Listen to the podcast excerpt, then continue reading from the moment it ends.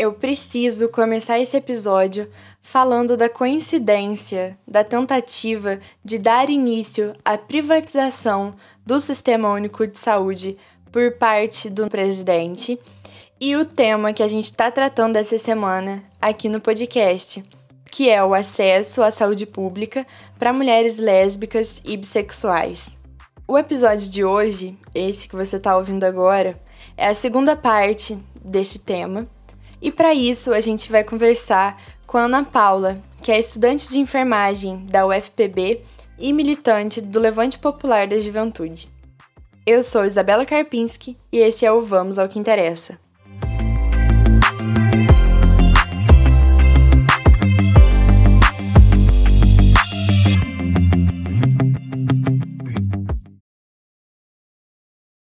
Seja muito bem-vinda, Paula.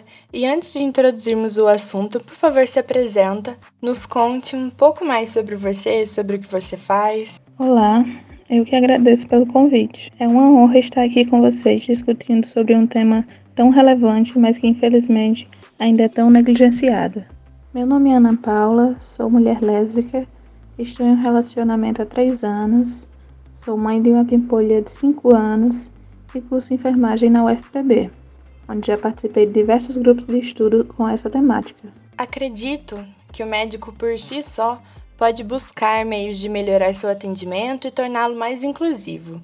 Porém, como tudo, mulheres que transam com outras mulheres são sempre apagadas e os profissionais não sabem como lidar com a gente, né, com as mulheres lésbicas e bissexuais. Você pode falar um pouco sobre a falta de capacitação dos profissionais para atender as mulheres lesbi e o que isso pode ocasionar? A busca por novas informações para agregar conhecimentos e melhorar o atendimento deveria ser um compromisso assumido por todo profissional de saúde, mas a prática é outra. Vemos profissionais engessados a práticas acadêmicas, presos às políticas públicas de saúde e não dando a devida atenção às individualidades de cada paciente, o que muitas vezes pode ocasionar uma quebra de vínculo, uma quebra de confiança, onde aquele usuário do SUS não irá mais procurar os serviços desse profissional devido a algum momento de algum momento inconveniente. Eu fiz essa pergunta para Mariana e eu gostaria de fazê-la para você também. Eu comecei falando, né, sobre um episódio no podcast que eu fiz falando sobre a ginecologia direcionada para mulheres que transam com outras mulheres e falando da cartilha que eu achei produzida pelo governo, sendo de sete anos atrás.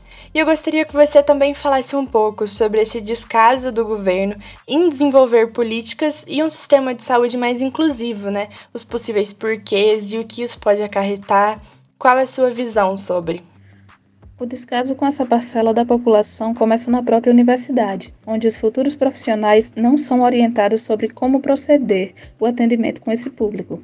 Nós mulheres que transamos com outras mulheres sabemos o quão difícil é encontrar um ginecologista, seja homem ou mulher, que saiba como nos orientar, responder às nossas questões, às nossas dúvidas com clareza, saca? A necessidade de implementar novas políticas para melhorar o atendimento a esse público é gritante. É para ontem.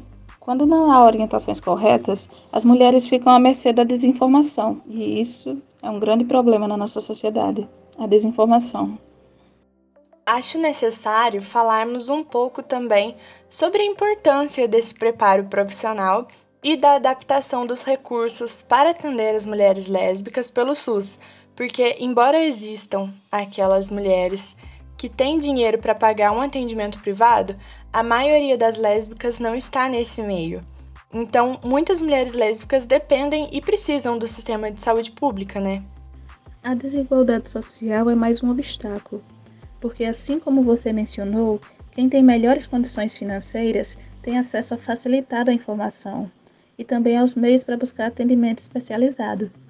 Já as mulheres que vivem em situação de vulnerabilidade social, além de não terem acesso a essas informações, elas também se veem na obrigação, digamos, que a única opção delas é acessar o sistema público de saúde, sistema esse precarizado e não preparado para atendê-las corretamente. Muitas mulheres lesbi chegam à fase adulta sem nunca ter consultado um ginecologista, o que pode comprometer sua saúde. Muitas pensam que não há necessidade por não praticarem sexo com homens, o que é mais um reflexo da desinformação. Essa pergunta também fiz para Mariana gostaria de fazer para você, falando sobre os estereótipos e os tabus, como o do ser ativa ou passiva, ou aquela ideia de que é tudo preliminar e que falta alguma coisa ali, ou até mesmo, já que não tem risco de gravidez, não é necessário proteção. Será que você pode falar um pouco sobre esses e outros tabus e estereótipos e como eles podem afetar o atendimento e o tratamento médico de mulheres lesbi? Sim, os tabus impostos pela sociedade estão tão mascarados no nosso dia a dia que já se tornaram corriqueiros, passam despercebidos por muitas. Isso é um desserviço à nossa população feminina, sobretudo a população lesbi, pois impede que a mulher tenha autoconhecimento sobre si, sobre seu corpo, explore seus desejos e entenda seus sentimentos, saca? Os termos ativa e passiva são muito utilizados, mas grande parte das mulheres que se classificam como sendo uma ou outra revelam que têm desejo, mas que ao mesmo tempo têm medo, insegurança, sabe? Medo de não agradar, medo da outra pessoa se incomodar, enfim, uma série de obstáculos que foram internalizados com o passar do tempo.